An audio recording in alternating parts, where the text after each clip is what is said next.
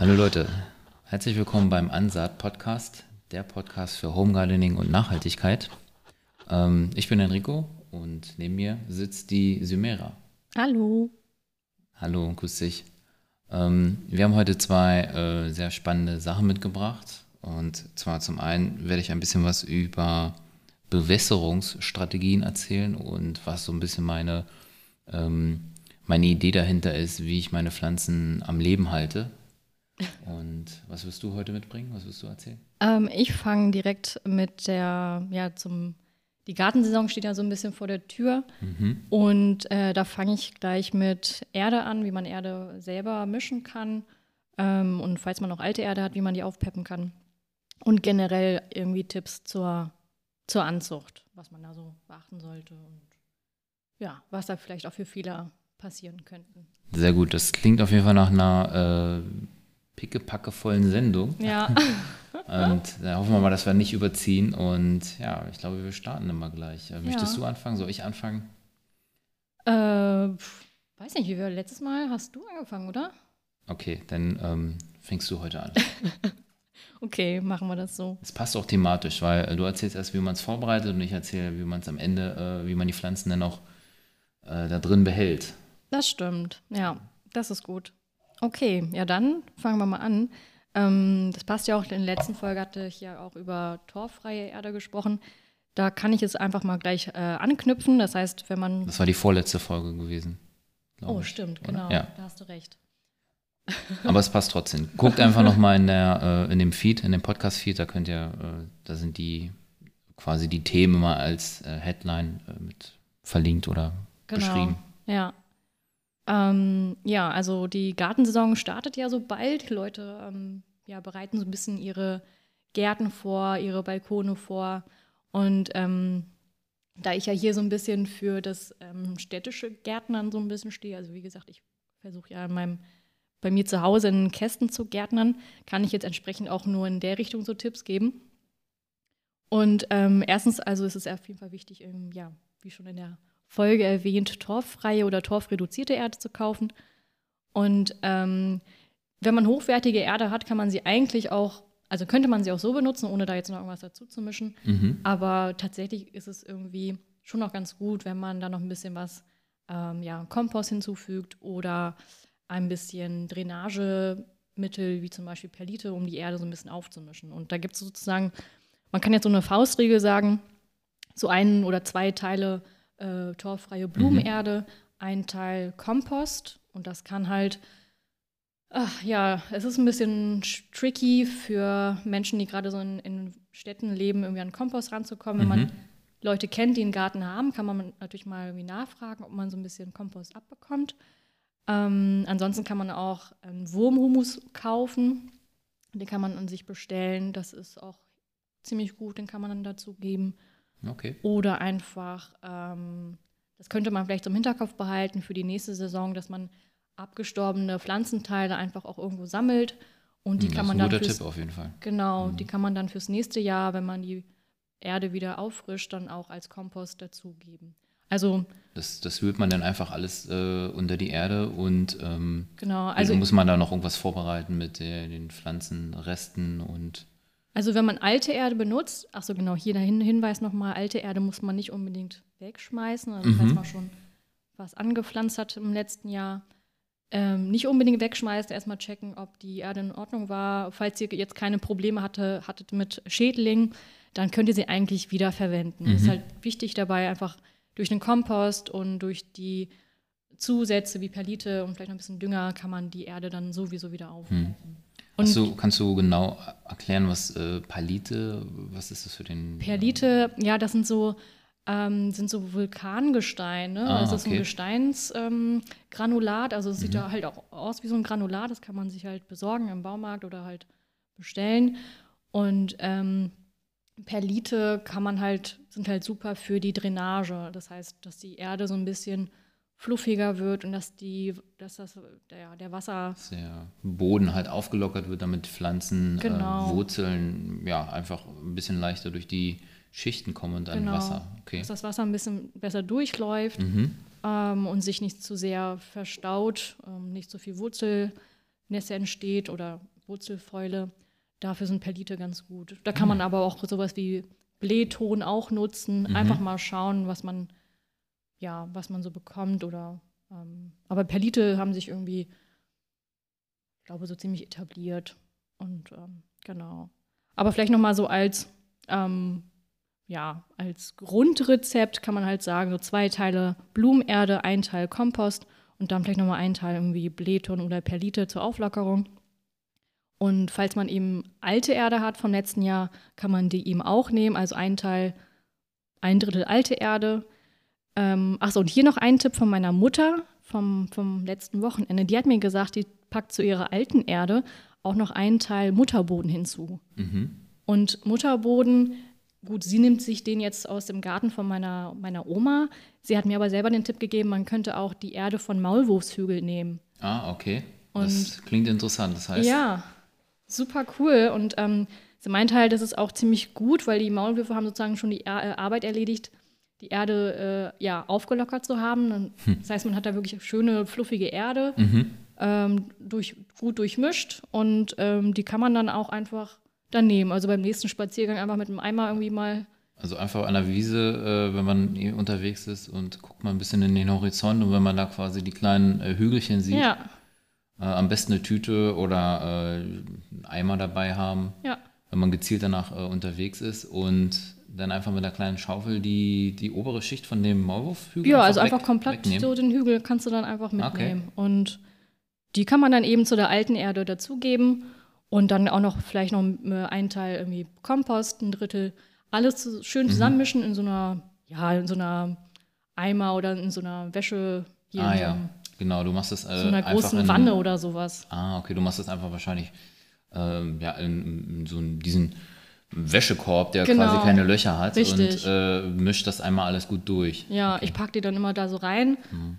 mische das alles äh, und dann kommt das in die, in die gesäuberten Töpfe Ja. oder Balkonkästen. Und wie machst du das? Ähm, also ich dachte eigentlich immer früher, dass man äh, auch oft diese, diese Zusätze, quasi diese Dünger, Düngerzusätze einfach wieder hinzufügt. Also man hat schon irgendwie Erde und man hat irgendwie aus der letzten Saison Sachen abgeerntet und da bleibt jetzt nur noch die Erde über, plus halt vielleicht das Wurzelwerk von den alten Pflanzen, die hätte ich dann natürlich entfernt. Und Genau. dann bin ich immer so ein bisschen davon ausgegangen, dass es jetzt ausreicht, einfach noch diesen Pflanzendünger aus dem Baumarkt. Gut, wir wissen, wir wollen das ja alles vermeiden, dass man Zusätze aus dem Baumarkt äh, holt.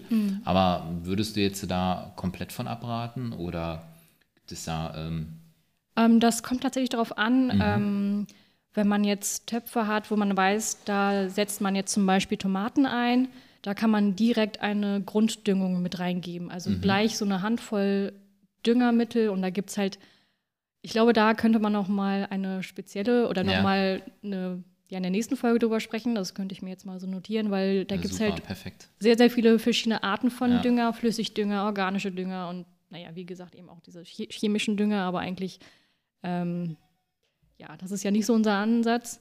Und da gibt es wirklich sehr, sehr spannende und tolle Sachen und man muss sich eigentlich nur entscheiden, was Mhm. man mag. Was man da mag. Genau, man kann sich da durchtesten und es gibt mittlerweile wirklich tolle, ja, tolle äh, Varianten. Mhm.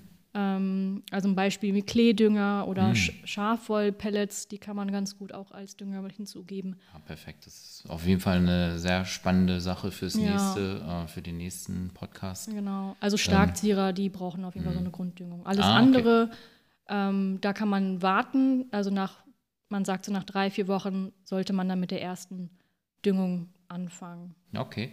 Und hast du vielleicht nochmal einen Tipp, was man machen kann mit ähm, Pflanzen, die schon quasi in der Erde drin sind? Ähm, packt man da auch neue Erde hinzu? Also ich kenne das mit dem Umtopfen, dass quasi, wenn die Pflanze zu groß wird, dass sie dann irgendwann einfach mehr Platz braucht, ein größeres äh, Gefäß, also quasi, was macht man da? Ähm, also ich kann Klopft jetzt, man da so die Erde ab oder, oder Ja, füllt mach- neue Erde Mhm. hinzu? Oder was ist da die Idee? ja, also ich kann da jetzt nur aus der Erfahrung von meinen Zimmerpflanzen sprechen. Mhm. Ähm, ich habe das tatsächlich auch so gemacht, wie du es jetzt eben oder vorgeschlagen hast, mit so also Erde einmal abklopfen ähm, von, also den, die Pflanze entnehmen aus dem alten Substrat ähm, und da ein bisschen äußerlich ein bisschen ja klopfen mhm. und äh, die Wurzeln ein bisschen lösen, aber auch, also da wirklich vorsichtig sein, dass man nicht zu viele Wurzeln beschädigt. Und ähm, ja, also das, da gibt es so viele verschiedene Meinungen. Mhm. Ähm, ich glaube, ich weiß gar nicht, ob es da wirklich richtig und falsch gibt. Ich glaube, man muss ein bisschen gucken, dass man, wie gesagt, die Wurzel nicht zu sehr beschädigt mhm. und vielleicht ein bisschen lockern, ein bisschen die Erde.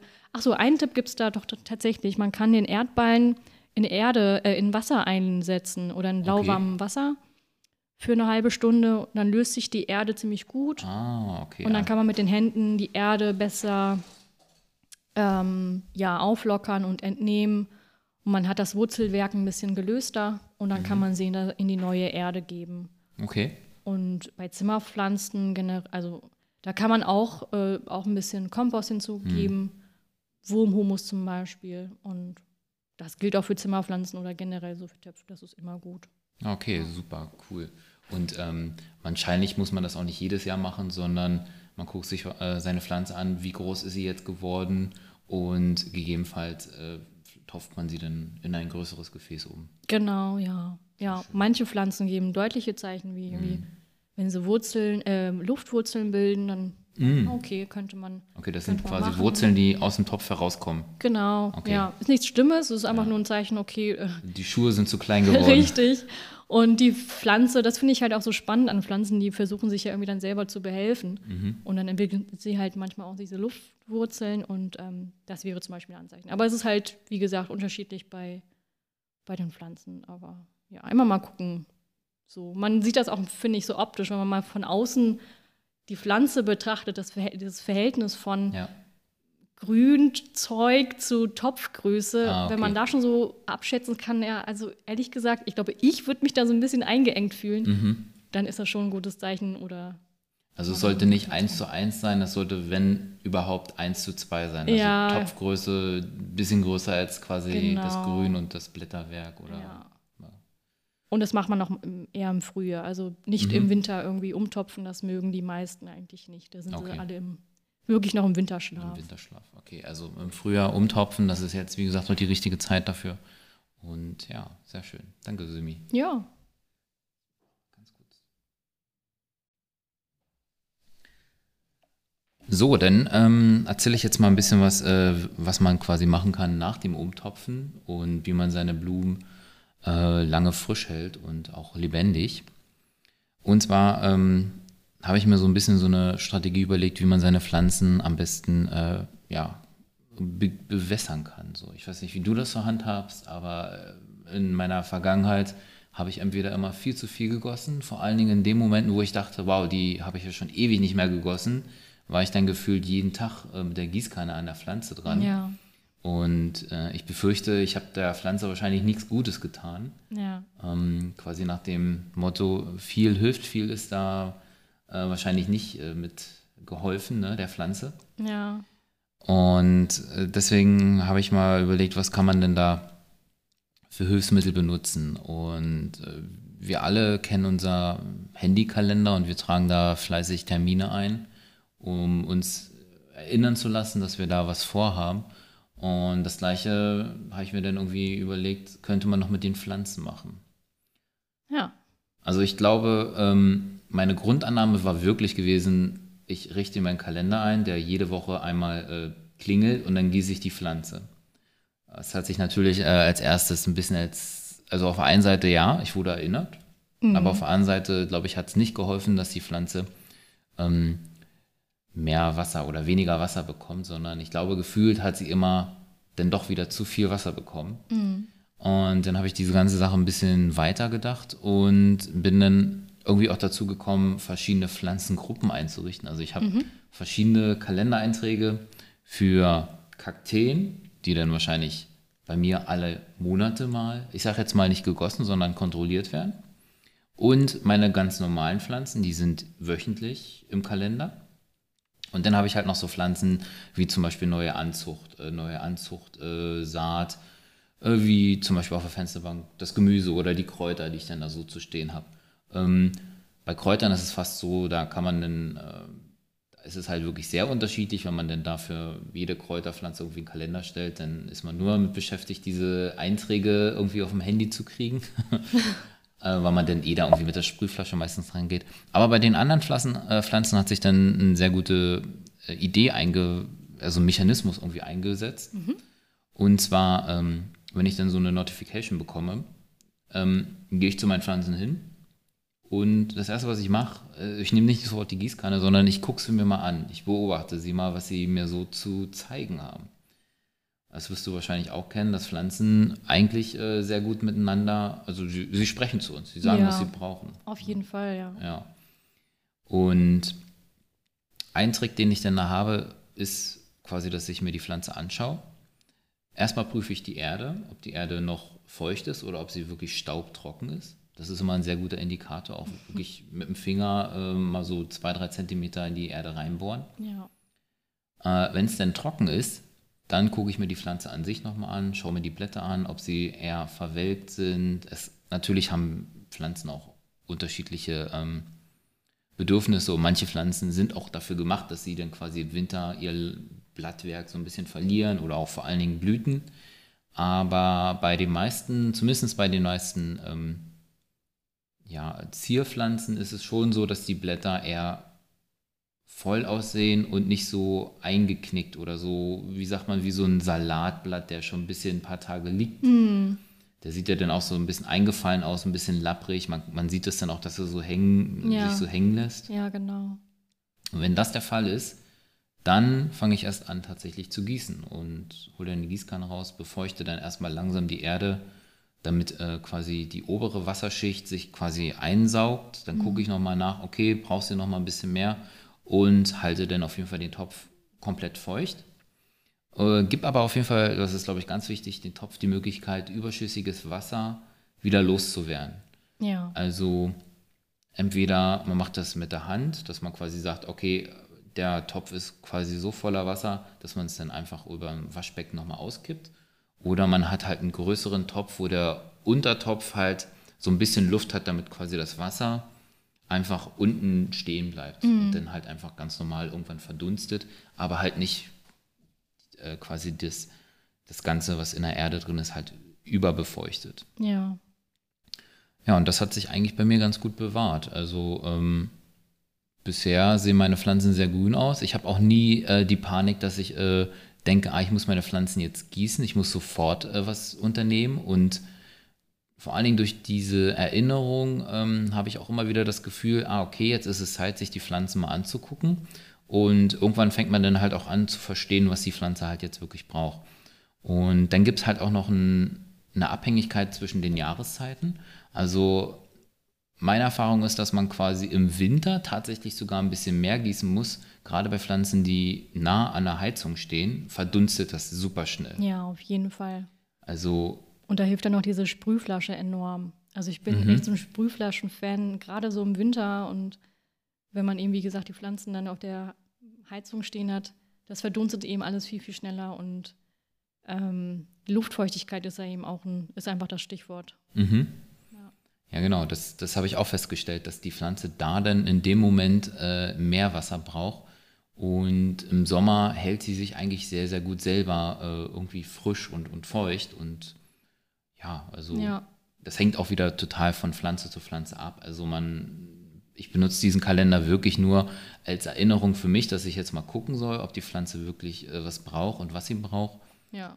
Und ja, so kann man das äh, super handhaben, auch mit ja, der Jahresdüngung Düngung oder äh, was kann man da noch so machen? Ja, jetzt mit den Pflanzen umtopfen und so. Ja. Also man kann sich wirklich so einen Jahresplan machen und äh, weiß dann ganz genau, ach, jetzt ist Zeit, ja. Pflanzen umzutopfen oder? Also ich finde das super. Ich mache das tatsächlich auch so. Mhm. Bei mir klingelt ja, der cool. Wecker irgendwie. Bin ich nicht der Einzige? nee, ich, also irgendwann wird es ja äh, auch ein bisschen ja, schwierig, sich daran zu erinnern, wann man das letzte Mal gegossen hat, wenn man halt ein paar Pflanzen bei sich zu Hause hat. Ähm, bei einer überschaubaren Zahl ist das vielleicht noch so, braucht man das nicht unbedingt, aber wenn man so ab 10, 15 Pflanzen, dann wird das dann irgendwie doch ein bisschen schwierig. Und ich finde es halt ganz schön, einen sich einfach wirklich eine Erinnerung zu haben. Und genauso wie du beschrieben hast, es ist einfach, ja, es ist einfach schön, dann mal sich den kurzen Moment zu nehmen, sich ähm, ja, ja, durch seine Wohnung zu schlendern, zu gucken, wie es um Pflanzen geht und sich da mal bewusst zu machen, ja, wie sie wachsen, wie sie reagieren und die ähm, reagieren wirklich total anders Mhm. auf Trockenheit oder wenn sie eben merken, mh, sie haben jetzt irgendwie zu wenig Wasser und manche lassen halt wirklich ihre Blätter hängen, Mhm. manche verlieren ihren Glanz. Ähm, Okay. also oder verlieren halt irgendwie Glanz und Farbe. Ähm, da habe ich auch irgendwie eine Pflanze, da sehe ich das und sobald ich dann irgendwie was gegossen habe, dann wird die wieder schön dunkelgrün und glänzend. Also ich finde das super spannend. Ich finde, mit der Methode kann man wirklich seine Pflanzen besser kennenlernen und verstehen, wie die reagieren. Und ich finde es einfach gut. Und ich meine, warum soll man nicht irgendwie ein Meeting mit seinen Pflanzen machen, Ja. wenn man für alles Mögliche auch ein Das Meeting einträgt? Ja, gut. ich finde das cool. Ich meine, gerade jetzt ist man eh dran gewöhnt, so ähm, Termine einzutragen und warum nicht mit seinen Ja. Pflanzen? Die sind auch Lebewesen. Ja, das ist auf jeden Fall ein guter, äh, ja, ein guter Hinweis auch für Beginner von äh, Leute, die sich jetzt quasi ja, immer zugesprochen gefühlt haben, äh, keinen grünen Daumen zu haben. Vielleicht liegt es einfach an dem schlechten Timing oder an das zu wenig mit den Pflanzen sich äh, Ja. treffen und beobachten, was die Pflanze macht. Ich habe auch festgestellt, dass es eine sehr gute Idee ist, auch ähm, zu testen, wo sich eine Pflanze wohlfühlt. Also man lässt eine Pflanze einfach mal zwei Wochen an dem Ort stehen, also im Wohnzimmer, wo vielleicht mehr Sonne hinkommt. Und wie gesagt, mehr ist nicht immer mehr. Und wenn man merkt, so, hm, also eigentlich ist sie immer gut gegossen, aber irgendwie mag sie das trotzdem dann nicht, dann einfach diese Pflanze mal nehmen und woanders hinstellen, vielleicht in der Küche oder äh, im Ja. Schlafzimmer. Und dann da auch wieder zwei Wochen kontrollieren und mal beobachten, äh, wirkt, wirkt sie jetzt wirklich besser oder ist sie äh, jetzt wieder schlechter? Und ja, das kann man alles ganz gut über so einen ähm, Terminkalender oder halt auch mit anderen Planungstools, von mir aus auch ein, ähm, ja, ganz klassisch Gartenplaner, Ja. genau, oder äh, einfach am Kühlschrank so eine Strichliste, das geht natürlich Ja. auch so, ne? ja.